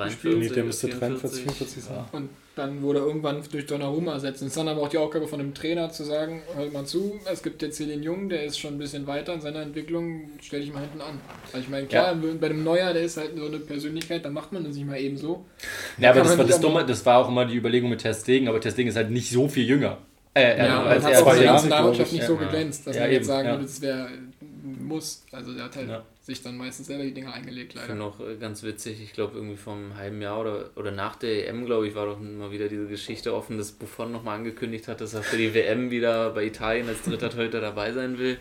Finde ich eigentlich ganz witzig, wenn er wieder nicht? Nationalmannschaft... Warum nicht? Ja. Er ist halt eine. Also ist ja eigentlich schon wie ein Betreuer für die Mannschaft, Ja, so wie so ein, ja. ein halber Trainer, der halt einfach so, glaube ich, der Mannschaft noch was mitgeben kann. So wäre eigentlich witzig, wenn, oder wenn dann so Spiel um Platz 3 kann er dann nochmal spielen, wenn wir es da Ja. schaffen. Da kann man sich dann auch mal ein Tortrikot kaufen. Nee, wir haben noch drei, vier Jahre Zeit. Neuer wird die Qualität, notfalls auch Testegen, die Qualität noch hochhalten. Bis dahin haben wir Zeit, einen Torhüter auszubilden, sei es einen Nübel zu verbessern, festigen Müller oder vielleicht noch jemand, der jetzt gerade äh, 16, 17 ist und noch nicht äh, aufgetreten ist. Wir haben noch die Zeit, aber ich glaube, an guten Torhütern wird es bei Ich Deutschland, nie, nie, äh, nie mangeln. Deutschland ist eine Torhüter-Nation schon immer gewesen. Wo, wo wir auch schon überhaupt beim Thema Talente äh, sind. Gibt es aktuell Talente, die ihr im Kopf habt, die zukünftig die krassen Weltstars werden können? Ich finde, es lässt sich extrem schwer sagen. Also dadurch, dass jetzt die Spieler immer jünger sind, wenn sie halt quasi ihren Durchbruch haben, ist es halt ganz oft so, dass sie dann mit 23, 24 dann einmal so ein völliges Loch fallen und die allerwenigsten, finde ich, schaffen es da auch raus. Also beispielsweise Götze für mich immer noch mit eines der besten Beispiele dafür. Ist super jung gewesen, super stark bei Dortmund, hat Der den ist Schritt jetzt zu immer Bayern noch unter gewagt. 30, oder? Ja, der ist auch erst 29 und Ja. der spielt in Holland, der ist halt völlig weg von der Bildschirmfläche. So. Der ist eigentlich jetzt im besten Alter Ja. und hat seine beste Zeit aber vor fast zehn Jahren gehabt gefühlt. Der hat äh, Ja. gefühlt mit dem Tor in der WM hat er sich abgeschossen gefühlt. Also der war, die, er- der war bei Bayern drei Jahre und hatte zwei richtig gute Jahre für seine Verhältnisse. Also Ja. hat regelmäßig gut gescored. Immer. auch das mit seiner Stoffwechselerkrankung Ja. irgendwie. Hat, also ich finde auch gar nicht, was immer viele sagen, dass Bayern seine Karriere kaputt gemacht hat. Das war, Mhm. glaube ich, einfach der Körper, der ihm das einfach verbaut hat. Aber der hat halt wirklich zwei richtig starke Jahre gespielt, hat das entscheidende Tor gemacht bei der WM und hatte dann im dritten und letzten Jahr bei Bayern Probleme mit der Gesundheit und ist dann zu Dortmund zurück und konnte ja auch da nicht an das anknüpfen. Also es lag jetzt nicht nur am FC Bayern in dem Fall. Aber um die Frage zu beantworten, also es gibt klar auf der Hand liegen Haaland, Mbappé, Ja. sind für mich aktuell die absoluten Shootingstars. Ja. Bei Real Vinicius, Rodrigo in Klammern. Oh, Rodrigo ist schon auch wieder sehr. Dass er nicht, dass es nicht wirklich Nee. nach einem Ja, großen Durchbruch aber bei aussieht. anfangs auch gesagt. Bei Vinicius haben auch alle gesagt, der kann ja gar nicht die ersten Jahre. Ja, aber die kamen ja ungefähr gleich und bei Vinicius, der ist dann jetzt irgendwann mal gestartet. Ja. Was mit einem Pedri, der. ja, dann bei Barca hast du halt relativ viele so, aktuell. Ansu Fati ist verletzungsanfällig, das wird schwierig. Ja. Pedri wird wahrscheinlich gerade ziemlich verbrannt, das kann auch noch später ziemlich schwierig werden. Bei Bayern aktuell nur Musiala. Bei Wirtz. Wirtz bei Leverkusen, genau, ist für mich aktuell wahrscheinlich der Beste in dem, in dem Jahrgang. Also Hm. Ja, die Frage ist halt, finde ich immer, dass, ob das so eine krassen Sterne werden wie halt Messi und Ronaldo. Man wird halt, sagt halt viel zu schnell, das ist der nächste Messi, das ist der nächste Ronaldo. nicht. Bei Offensivspielern, ich glaube, das ist auch die Gesellschaft überhaupt, also was alles möglich ist aktuell. Jeder Schritt wird ja mittlerweile beguckt. Ich meine, Messi und Ronaldo und noch die vorher, Ronaldinho und so, waren ja immer noch so Legenden. Ja, sagen wir so eine Geschichte um die rum. Man hat so, so Legenden da entwickelt. Ja. Jetzt kannst du halt jeden Schritt nachvollziehen. Du machst einen kleinen Fehler, schwuppst weg vom Fenster. Jetzt bei Greenwood, gut, das ist natürlich ein anderes Thema, aber das ist natürlich, äh, also das ist natürlich klar, das ist ja das Gute an Social Media, dass es auch geht. Ja. Aber ähm, trotzdem, wenn du so kleine Fehltritte machst, dann bist du auch sofort wieder weg vom Fenster. Und Ja, also ich finde, an Messi und Ronaldo kannst du nichts messen aktuell, also auch in Zukunft nicht. Also klar, Mbappé kannst du sagen, ja, der könnte das mal schaffen, der hat schon jetzt seine, weiß nicht, 30 Champions League Tore geschossen vielleicht. In seinen drei, vier Jahren, die er fünf, weg, fünf, fünf, sechs Jahren vielleicht schon, seit Monaco, 2015, Der ist 16. auch schon 23 jetzt. Ja, ne? der ist halt auch schon 23, so der kommt jetzt so in die Phase, wo es halt dann zählt. fast Also, zu spät wird, ja, also muss langsam kommen. also er hat halt schon gute Jahre gehabt und muss sich jetzt halt dann diesen Top-Top-Schritt machen, den zum Beispiel Neymar verpasst hat, finde ich. Also Ja. der ist jetzt auch schon 30 und aus dem ist nie das geworden, was Nee. man ihm prophezeit hat. Also da- der ist zwar ein total populistisch, also was heißt also der ist halt Zumindest total... aus unserer Sicht. Ich glaube, in Brasilien ist er trotzdem der absolute Ja, Superhelden. Gott, ja. Aber er ist noch ein Brasilianer. So. Du, kannst halt, du kannst halt nicht sagen, du kannst nie sagen, der wird der nächste Messi. Du kannst halt nur Ja, aber sagen, auch er hatte sich zu viele Fehltritte. Einfach auch auf dem Platz mit dem Ja. tausendmal rumrollen, schreien und so war ja dann nur Thema hauptsächlich und nicht seine Spiel. Ich glaube, seine Spielweise ist der größte Fehltritt einfach so Ja. generell, wie er halt sich benimmt. Da. Ja, genau, eben, ja. Ich muss auch sagen, dass ich glaube, dass es heutzutage viel auch tatsächlich, auch wenn es erstmal dumm klingt, an Social Media liegt, weil ich glaube, dass es einfach heutzutage selten vorkommt, dass ein Fußballer sich wirklich einfach nur fürs Spielen, also früher wirklich Messi, Ronaldo, die haben immer 101% auf den Platz gegeben. Ja. Da war das noch nicht so ein Thema. Heutzutage ist es eher das Thema, wie vermarkte ich mich selbst, wie mache ich mich reich. zu der Person, wie kann ich nebenbei Firmen irgendwie weiß ich was haben. Es geht heutzutage nicht mehr als Fußballer nur darum, Fußballer zu sein und wirklich so einen Status zu erlangen, eine Mannschaft über ein Jahrzehnt einfach zu leiten und die Tore zu machen, sondern es geht um viel mehr heutzutage. Und ich glaube, da kommt teilweise echt, auch bei den großen Stars wie Mbappé oder sowas, kommt dann teilweise der Fußball sogar zu kurz. Oder die letzte, der letzte, ja, sag ich mal, Wille ist vielleicht auch gar nicht da, wie es jetzt mal bei einem Messi oder bei einem Ronaldo gewesen Das ist. Problem ist halt, die ganzen Jugendliche bekommen auch viel zu schnell viel zu viel Geld. Mokoko Ja. hat jetzt einen Nike-Vertrag von einer Million, von einer Million unterschrieben. Was will ein 16- 15-Jähriger damals noch mit einer Million Euro? ja zumal, Dafür, dass er ein Nike-Zeichen trägt. zumal, ähm, ja, zumal ja Ronaldo und Messi sich ja dann nach, um sie ihre Vermarktung, also nachdem sie richtig gut waren, um Ja. ihre Vermarktung gekümmert Genau. haben. Ja. Und äh, jetzt zum Beispiel, ich habe letztens irgendwie gesehen, Haaland, da wurde darüber gesagt, ja, er hat einen Rückzugsort für sich selber gekauft, er hat einen riesen Bauernhof gekauft als 22-Jähriger. Das ist sein Rückzugsort, um sich runterzubekommen. Als 22-Jähriger das ist unnormal, mit fünf Kühen oder so. Also, was willst du damit? Weißt du, als ob der sich da jemals um kümmern würde. Ja, das ist halt das so. Bei Messi und Ronaldo, die waren, haben halt mehr oder weniger die Zeit so eingeläutet. Also äh, am Anfang ihrer Karriere gab es halt einfach nur Fußball, Fußball, Fußball. Sie wurden halt zu den Besten und dann kam das so damit, dass sie die Besten wurden, wurden sie auch die größten Marketingfiguren. Und das ist wahrscheinlich bei den jungen Spielern, die denken dann irgendwie schon drei Schritte zu weit, die denken schon mit 17, wenn sie jetzt einen krassen Vertrag haben, okay, wie werde ich jetzt der Beste oder wie werde ich jetzt äh, wie hole ich der, am meisten der Größte und bei Messi und Ronaldo da war halt wahrscheinlich einfach nur Fußball im Kopf, vor allem wahrscheinlich gerade bei Ronaldo, ich denke mal, der hat wahrscheinlich nur im Kopf, wie werde ich der Beste der Welt, sportlich einfach und hatte damals, wahrscheinlich jetzt ein bisschen anders, aber ich glaube damals hatte der noch nicht im Kopf, wie baue ich meine Klamottenmarken aus, genau, wie mache ja, ich krasse genau. Werbeverträge. Ja, ja, ja, absolut. Man darf auch, ähm, weil du sagtest, man wird immer fragen, okay, wird er meist so gut wie Messi oder Ronaldo? Früher waren zum Beispiel so das Nonplusultra Maradona, Gerd Müller in der Bundesliga, Pelé äh, mit dem Torrekord und alles. Aber ich glaube, je, in jeder Generation wird es immer einen geben, der besser war als die davor. Weil früher hat äh, Maradona gesoffen wie ein Loch zum Beispiel, Ronaldinho Partys nach dem Spielen immer. Ähm, heutzutage achten die Spieler auf das Essen. Ja, früher hat ein Barca in der, in der Kabine noch geraucht oder ja, in der, auf der Bank noch kurz vorm Einwechseln. Und heutzutage achtet man zum Beispiel viel mehr auf Ernährung, auf Regeneration. Das gab es früher in dem Sinne nicht. Zukünftig wird es irgendwas geben, worauf wir jetzt noch nicht achten, was die Spieler in der Zukunft nochmal noch mal einen Ticken besser machen werden. Und es ja. wird immer einen Spieler geben in Zukunft, der besser als Ronaldo sein wird. Früher war er neun, der Stürmer. Dann kam Cristiano Ronaldo. Dann war Ronaldinho richtig stark. Dann kam Messi.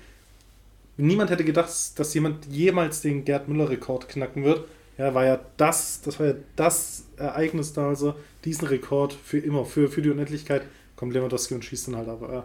Und äh, jetzt werden wir sagen, nee, Messi, Ronaldo, das wird immer die Besten sein. Früher war es Pelé und so weiter in 10, 20 Jahren wird es noch mal jemand anderes sein, der Messi und Ronaldo in Schatten stellen werden.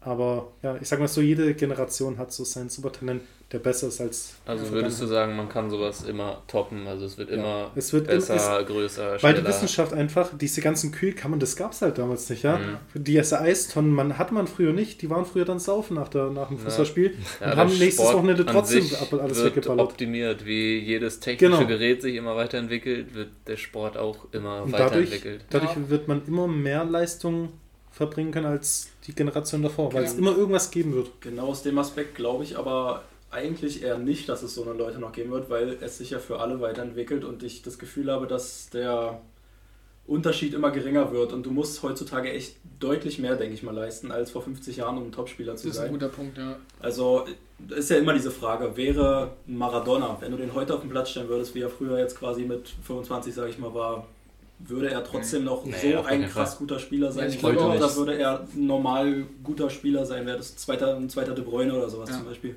In der Spitze wird sich, glaube ich, relativ eng zusammenfügen. Ja, aber ist schon ein bisschen besser als so.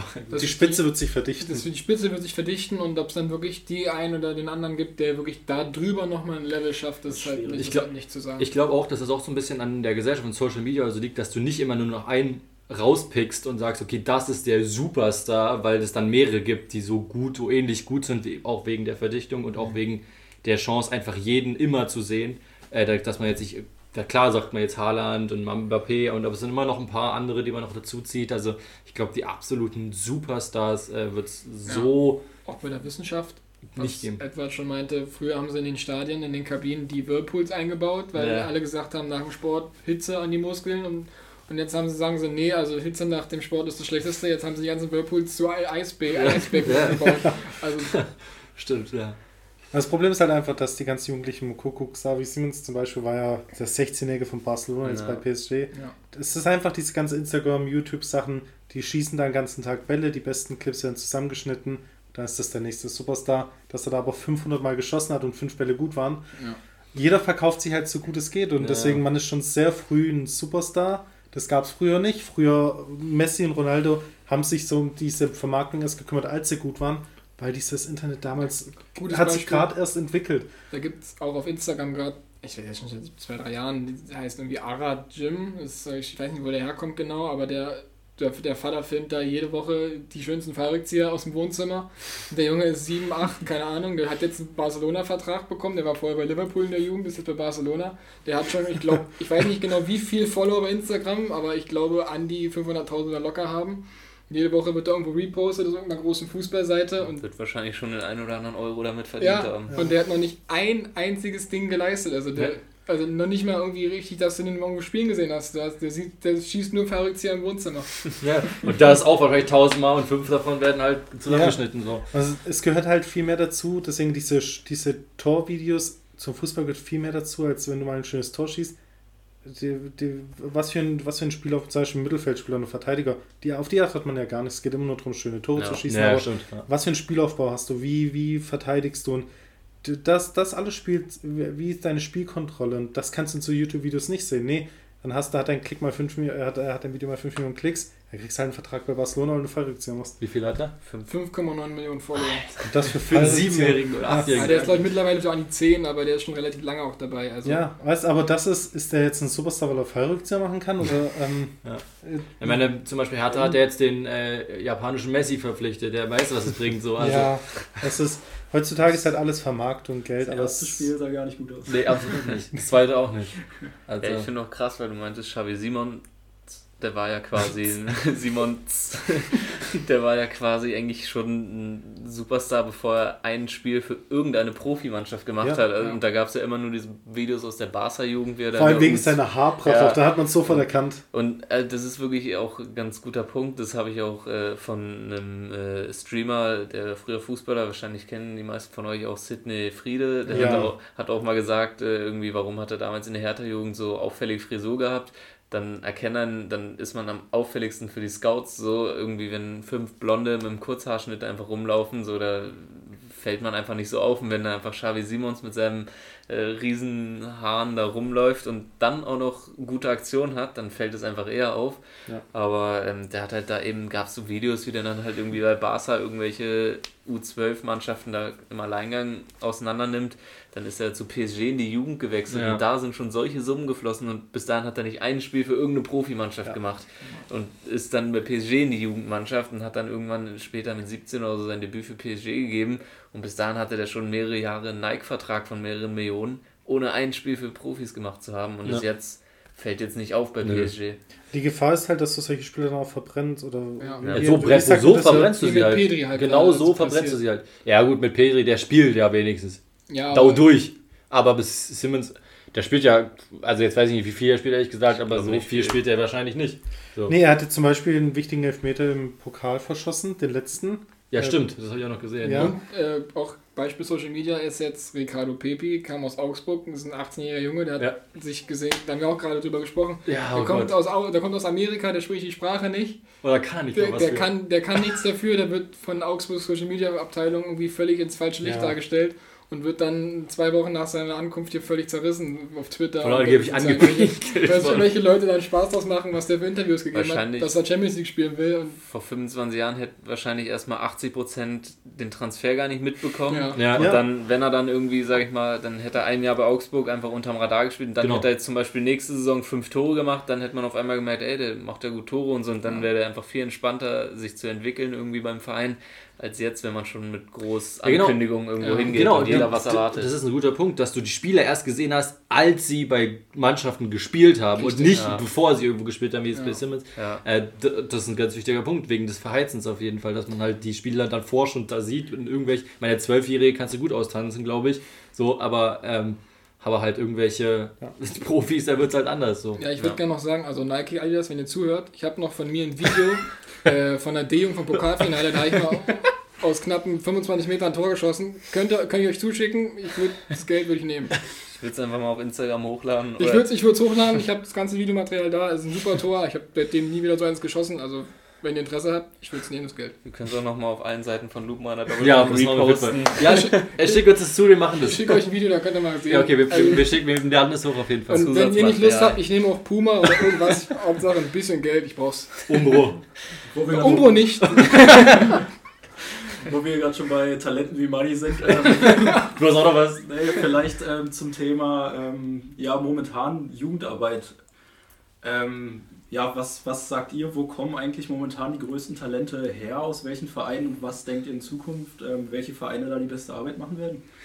Ja, aktuell die größten, die meisten Talente aktuell ins Profigeschäft macht aus finanziellen Gründen Barcelona, äh, die halt ganz viele Mannschaften Spieler einfach reinwerfen, ist manchmal nicht so schlecht, aber gut, die Frage ist, wie, wie, wie nachhaltig ist das? Ich weiß nicht. Ich, diese ich würde sagen, vor allem weil du jetzt Barcelona sagst, das ist halt immer klar, was man, ist halt immer die Frage, was genau man jetzt zur Jugendarbeit in dem Sinne zählt. Also in irgendein Verein kauft sich ja immer die Spieler, sei, geht Ja. jetzt nur darum, wie früh und dann ist halt wahrscheinlich noch das meiste dann, was man selber aus den Spielern macht. Aber um jetzt wirklich den, würde ich sagen, Ursprungstalente zu fördern in seiner Heimat oder so, würde ich sagen, ist einfach mal Portugal extrem weit vorne, Ja. finde ich. Also das sind jetzt nicht irgendwie jeder Superstar, den man kennt, ist jetzt aus Portugal, aber wenn man überlegt, eigentlich so Sporting, Porto, äh, Benfica, die, die verkaufen so viele Spieler für viel Geld an die Top 5 Ligen in Europa und haben auch schon so viele Spieler, die irgendwie in der Vergangenheit krass waren. Dann sieht man, okay, die haben eigentlich alle, die haben viele so bei irgendeinem portugiesischen Verein gespielt, so David Luiz, Di Maria haben, glaube ich, zusammen bei Benfica gespielt oder so. Ronaldo gut kommt von Sporting äh, und generell Joao Felix auch aus Portugal. Jetzt PSG hat Nuno Mendes sich geholt aus Portugal. Eigentlich hat man in Portugal, finde ich, seit Jahren eigentlich eine krasse Jugendarbeit, die eigentlich nicht so gehypt wird, aber trotzdem macht man da einfach so seine Arbeit und macht enorm gute Arbeit. Und man sieht es ja auch, die waren U21-Europameisterschaft gegen Deutschland im Finale und wahrscheinlich nicht zu Unrecht. Ja. Ja. Auch äh, wenn man auch natürlich aktuell dazu zählen muss, immer noch Ajax Amsterdam, die Mhm. halt auch dauernd irgendwelche Spieler überall hin verkaufen zu den Top-Mannschaften, ob es jetzt ein Zürich ist noch aktuell, ein Delicht, äh, Van de Beek, der jetzt gut ein bisschen Probleme hat, aber trotzdem, äh, Ja. ähm, trotzdem spielt er bei den, hat er bei den Top-Mannschaften gespielt, also das ist auch auf jeden Fall eine nachhaltige Jugendarbeit und aus Salzburg auch. Ähm, so, so aus, meistens ist es aus, aus Ländern oder aus Vereinen, die sozusagen ein bisschen kleiner sind und wo der, der nächste Schritt eine nächste höhere Liga ist oder halt der große Sprung, wenn man mal gut performt hat, selber in der Champions League zum Beispiel. Also ich Genau. weiß nicht genau, ob ihr das auch auf dem Schirm habt, aber für mich ist aktuell die beste Jugendschmiede, auch wenn die Talente nicht in der ersten Mannschaft sind, ist Paris. Also Ja. wenn ihr mal, wenn ihr mal Welt, also wenn ihr mal europaweit guckt, wo die Leute herkommen, die jetzt zum Beispiel in der Bundesliga spielen, die kommen immer aus Paris. Ob es ein Coman ist, ob es ein Kunku ist, ob es ein, da war noch, äh, Diaby ist von Leverkusen. Das sind jetzt vielleicht noch nicht die Weltklasse-Leute, aber ja. die ganzen guten Franzosen, die jetzt aus, auch in der Bundesliga vertreten sind, kommen fast immer alle aus Paris. Gut, Bei da denen darf man nicht vergessen, die sammeln auch in Paris natürlich die guten Jugendspieler Ja, aus dem. Verein und dann sagen sie, gut, Paris hat die rausgebracht, aber man muss natürlich, man, man muss jetzt natürlich gucken, wo kommen die Ju- Jugendspieler wirklich her und wie lange waren sie dann in Paris? Waren sie ein Jahr kurz in der A-Jugend, dann zweite oder erste Mannschaft und dann, ja, ja klar, klar Paris ist trotzdem, ja, ich habe mal geschaut, ähm, ich, äh, ich bin mal so, äh, ich habe mal durchschaut, so die besten Jugendarbeiten. Tatsächlich ist zum Beispiel Real Madrid mit 42 Spielern in den Top 5 Ligen ähm, die Nummer 1 der Welt und da in der Liste sind äh, die Jugendspieler mindestens drei Jahre im Verein geblieben. Okay. Das heißt, die wurden nicht geholt, A-Jugend dann Mhm. ähm, verkauft. Ähm, da ist Real Madrid mit Abstand die beste Mannschaft in Europa, danach Barca mit 37 Top 5, also Top, äh, 37 Spielern in den Top 5 Ligen. Ähm, die beste deutsche Mannschaft ist auf Platz 20 mit 18 Spielern in den Top 5 Ligen. Stuttgart zum Beispiel Platz 33. Wer ist Also die beste Mannschaft Deutschlands? Bayern. Bayern bildet am meisten. Also Bayern doch noch vor Dortmund und Schalke zum Beispiel. Dortmund ist äh, noch weit hinten. Die zweitbeste Mannschaft ist Leverkusen. Mhm. In der, die haben die meisten Spieler in den Top 5 Ligen ausgebildet als von sich aus. Und danach Stuttgart mit Platz 33. Euro, also äh, europaweit. Obwohl So. man eigentlich sagt, dass Das Dortmund eine Ja, super aber bei Dortmund ist dann wieder so die Sache, wie du meintest, dass wahrscheinlich Mit eher da viel, da wird man ein 17-Jähriger geholt und dann spielt er zwei Jahre krass und mit 19 dann weiterverkauft. Genau, das ist ja zum Beispiel Reina wurde ja vor zwei Jahren erst aus Amerika, Ja. glaube ich, geholt. Dembele wurde auch mit Ja. 19 oder so von Rennen, glaube ich, geholt. Ja. oder 17 so. Sancho, ja. Und, das, und die zählen dann halt nicht als Ja. Spieler von. Auch Rainer kam aus Dallas, Mc- McKenny Schalke kam, aus, äh, kam auch aus Dallas, glaube ich, aus Amerika. Die spielen halt ein Jahr oder zwei Jahre in der Jugend, zählen dann als Jugendspieler von. Ist schwierig und ich glaube, ich sehe genau da das Problem. Früher war Bayern, Stuttgart, Dortmund so wirklich die Top-Anlaufstelle auch in Europa, sage ich mal. Ja. Natürlich nach Ajax Schalke vielleicht. Ja? Stuttgart. Schalke vor allem. Schalke Ja. Aber jetzt die beste deutsche Mannschaft ist Platz 22 oder sowas. Das ist schon. Ähm, Ja. Ich dachte nicht, dass 22 Teams oder dass es bessere Teams gibt oder so viele zumindest, die besser in der Ausbildung sind. Ja. Vor allem, weil, Stutt äh, weil Deutschland so viel Geld in Campus ausgibt oder in Jugendarbeiten. Mhm. Und wenn wir aber nachschauen, ja, wen holt sich denn Bayern? Lassen sie wirklich einen in der zweiten Mannschaft und in der A-Jugend eine Chance? Oder holen sie sich irgendeinen äh, Topstar Wie, oder wie Leipzig, die holt sich ja nur gute Franzosen, ist ja auch super, aber die gehen halt nicht so auf Jugend und da sehe ich bei je, aber ist jeder Verein. Aus Stuttgart, die holen sich jetzt einen Magier aus Dänemark, anstatt irgendeinen Stürmer der A-Jugend, der gerade alles zerbombt, die Chance zu geben. Das ist gefährlich und deswegen ist Deutschland so weit hinten. Ich meine, Platz 22 FC Bayern. Hätte ich jetzt auch nicht gedacht. Ähm, Ich würde vielleicht noch fragen, weil du ja die Frage gestellt hast, Ja. Niki, wer ist denn für dich die beste Jugendabteilung so auf der Welt oder in Europa? Ja, Jugendabteilung an sich schwer. Ich habe auch das Gefühl, dass sind, also die, die man mitbekommt, sind tatsächlich immer die Jugendabteilungen von Mannschaften, wo wirklich so diese Mannschaft meistens so ein Alleinstellungsmerkmal so hat, wie Ja. Ajax zum Beispiel in den Niederlanden. Da gehen alle niederländischen Talente hin. Ja, meistens immer die Besten in ihrer Liga. Ja, quasi. Und ich glaube, das liegt auch in. Deutschland dann mit daran, dass man einfach äh, viele Mannschaften hat, die eigentlich ganz gute Akademien haben und es nicht diesen einen Anlaufpunkt in Deutschland gibt. Deshalb Ja. ist es wahrscheinlich einfach mehr verteilt.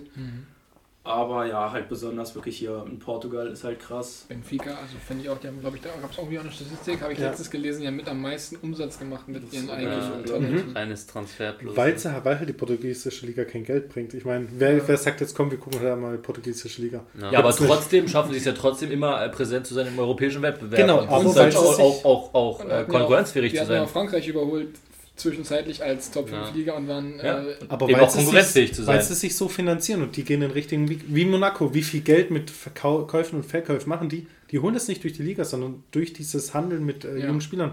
Aber ich habe auch eine Doku gesehen, warum zum Beispiel Real Madrid mit Abstand die Nummer 1 ist und Barcelona die 2. Die gehen schon in E-Jugend und schauen dort schon nach guten Spielern und kaufen die in ihren Verein. Also das ist nicht nur das da ist so, so krank. Da war ich äh, vor zwei Jahren vor Corona, gibt in, gibt in Starnzef immer das äh, Junioren Masters vom RSV ausgerichtet. Und da habe ich mal geholfen, weil meine Tante da äh, Ausrichterin mit war und habe dann da halt äh, die Mannschaft von Chelsea betreut, also als so Dolmetschermäßig. Und dann war ich dann abends auch im, im Hotel dann mit bei, wo dann die ganzen Trainer zusammen saßen und sich dann unterhalten haben. Und da waren dann zum Teil dann auch Scouts mit bei, die dann, dann meinten, ja, habt ihr den von, von Chelsea gesehen, der sieben? Und da waren Spieler dabei, also ich Sie waren zwölf, elf, also die hätten mich auf dem Bierdeckel ausgetanzt, da hätte ich es alt ausgesehen. Hätte ich, hätte ich mit drei von mir kommen müssen, um den einen den Ball abzuluxen.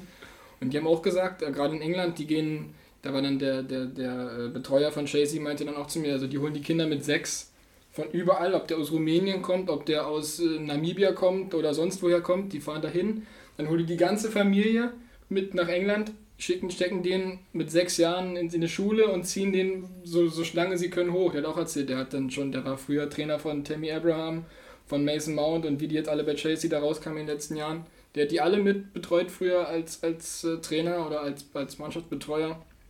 Und das ist krass im Vergleich bei Deutschland. Union hatte ich letztens einen gesprochen, der meinte, naja, also vor 12, 13 gehen wir eigentlich nicht an die Kinder ran, so, wir lassen die erstmal Da, groß da werden, kriegst du halt nur die schlechten Reste. Ja. Aber davor wurden sie schnell abgegrast. nee, ist so. Ja, es Ja, gut, aber das ist natürlich trotzdem so, auch Chelsea hat dann Flops dabei natürlich, aber wenn sie viele haben, dann haben sie halt Ja. die meisten, so die Aber besten. das ist die Frage, Chelsea hat über 60, 70 Laien gerade aktuell laufen. Ja, ist. Davon mega viele aus Afrika, die haben da Camps und versprechen den äh, Afrika oder den armen Familien dort, ja, sch- schick deinen äh, Sohn ein Camp auch nach England und äh, wird ein Star. Die haben über 60, 70, 80 Laien, glaube ich. Ich habe da wirklich mal geschaut, es Ja. war letztes Saison zumindest. Und ja, und wenn davon zwei gut sind, dann behalten sie die restlichen, ist halt so. Aber ist dann dadurch die Jugendakademie gut oder ist eher die Frage, wer hat die besseren Scouts, die 8-, 9-Jährige Ja. abgrasen? Ja. Und deswegen, es hört sich cool an. Ajax macht das richtig stark. Chelsea, England vielleicht auch ganz gut. Real Madrid auch. Aber ich finde es krank halt, dass ähm, auch Mukoko, Mukoko wurde zwischengeparkt in St. Pauli. Nee, sogar in einem Dorfverein, dann St. Pauli. Aber Dortmund hat den schon vom Dorfverein gekauft. Das heißt, St. Pauli war so ein Zwischenpartner. und Es war schon ganz klar, dass der noch zu Dortmund geht. Das hat Das aber ist halt wollte gerade mega sagen, es hat auch wahrscheinlich auch ein bisschen ethische Gründe, auch, Ja, ja, auch in Deutschland zu sagen, naja, mit Ja. sechs, ich weiß nicht genau, ob Ja. ich da schon an den Spieler rangehen sollte. So. Aber so läuft es in England ab oder auch in, in jedem großen Verein. Also ist nicht nur England so. Und deswegen, man kann gar nicht sagen, wer hat die beste Jugendakademie, wer hat die besten Scouts und wer findet halt am frühesten der, Ja. das neue Supertalent. Ja. Und Bayern hat zum Beispiel auch, ich glaube, die hatten eine E-Jugend, die haben sie auch nicht mehr. Sie haben jetzt nur noch eine D-Jugend und dann die C-Jugend Großfeld. Also Deutschland hat halt eine ganz andere Entwicklung. Und in England sagen sie halt, je früher wir die Kinder kriegen, desto früher können wir sie formen und nach unseren Vorstellungen halt ausrichten. Wie gesagt, entwickeln. ethisch, moralisch natürlich fragwürdig, ja. Ja, deswegen jeder, der einen Ball hochhalten kann, sofort unter Vertrag genommen, Ja. weil du weißt nicht, Ja. wird es ein Star, dann machst du im Endeffekt mehr Geld damit. Wenn nicht, dann halt Und nicht. dann solange man, ich finde immer, solange man die Kinder mit den Familien zusammenlässt im, im Kindesalter, solange du die nicht aus den Elternhäusern Ja, rausziehst, klar. finde ich es noch vertretbar. Und, aber wer hat halt in Deutschland die Kapazität zu sagen, jo, wir fahren jetzt mal nach Afrika und ziehen uns mal 40 Familien einfach mal hier rüber. Und das ist das Problem. Nicht umsonst haben ja auch Mannschaften wie Real Madrid zum Beispiel Probleme bekommen plötzlich mit diesen Transfers da und da und äh, mit von Und Minderjährigen. dann die Sperren gehabt. Ja, und die. Sperren gehabt im, Und deswegen gibt es so viele Partnervereine, Dorfvereine oder wie auch immer oder Unterklassige, die mit Real Madrid oder mit großen Vereinen zusammenarbeiten und sagen, komm, wir parken mal ein paar Spieler bei euch und wenn sie alt genug sind, dann kommst du zu uns, ihr kriegt Geld. Und sowas gibt es. Es gibt so viele Reportagen, das, da war ich so erschrocken, weil das hat man als normaler Fußballfan gar nicht im Auge. Und das ist so pervers. Das, das ist wirklich, da werden kind, Kinder in Afrika mitgenommen nach Europa, werden da 10, 5, nee, 10 Jahre, je nachdem, doch, wenn jemand mit 6, 7 getankt wird, Ja. 5, 6, 7, 8 Jahre in die irgendwo zwischengepackt. Wenn sie dann gut genug sind, dann werden sie geholt oder halt zurück nach Afrika geschickt. Und das Kind wächst ohne Familie auf. Und das ist so viele Talente, die auch abgestürzt sind und dann Drogenprobleme haben, weil sie ihr ganzes Leben ohne Familie aufwachsen mussten, wegen diesem Fußballtraum. Also es ist halt echt ein gefährliches Thema. Deswegen, Ich ich denke eher, wer hat die besseren Scouts in, unter, in der Welt verteilt? Und wer hat, das, wer hat das Geld, um die Kinder auch unter Vertrag zu nehmen? Also die Nur die Großen. Die, die, wenn dann da ein Junge in Afrika ist ja nicht nur Chelsea, da ist ja auch City da unten, die haben auch relativ viele Camps, habe ich mal gesehen. dann sind Und wir dann wieder Gibt es beim schon Thema um Geld. Sechsjährigen. Ja, ja. Ja, Dann, dann sind wir wieder beim Thema Geld, wo wir am Anfang waren. Das ist immer ein Wettbewerbsvorteil in egal was. Ja. Ähm, ich würde mal sagen, wir haben jetzt schon über Ja. eine Stunde Guck mal, gequatscht. eine Stunde zehn haben wir schon. Also es waren jetzt drei große Themen dabei und eigentlich immer gab es viel zu diskutieren Definitiv, eigentlich. ja. So richtig einig kann man sich wahrscheinlich nie werden und deswegen ist es wahrscheinlich auch nicht so einfach immer die Lösung zu finden, auch von den Experten oder eben von uns, Von uns. richtigen Experten. Ähm, müssen mal Experten einladen oder so. Irgendwelche Scouts, wenn ihr da Kontakt habt nach England.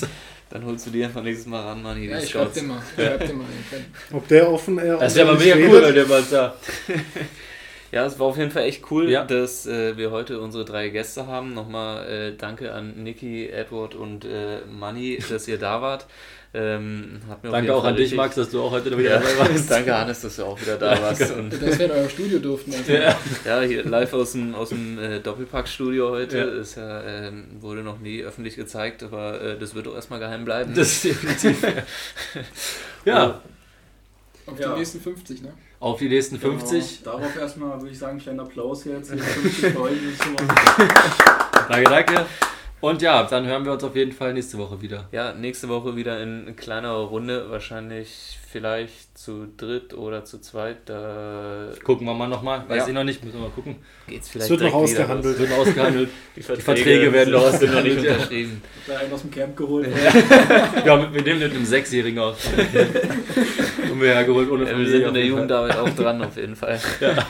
Die unsere Nachfolger werden können. Okay. Ich würde sagen, dann äh, bis zum nächsten Mal und wir hören uns nächste Woche wieder. Ciao. Ciao. Ciao. Tschüss.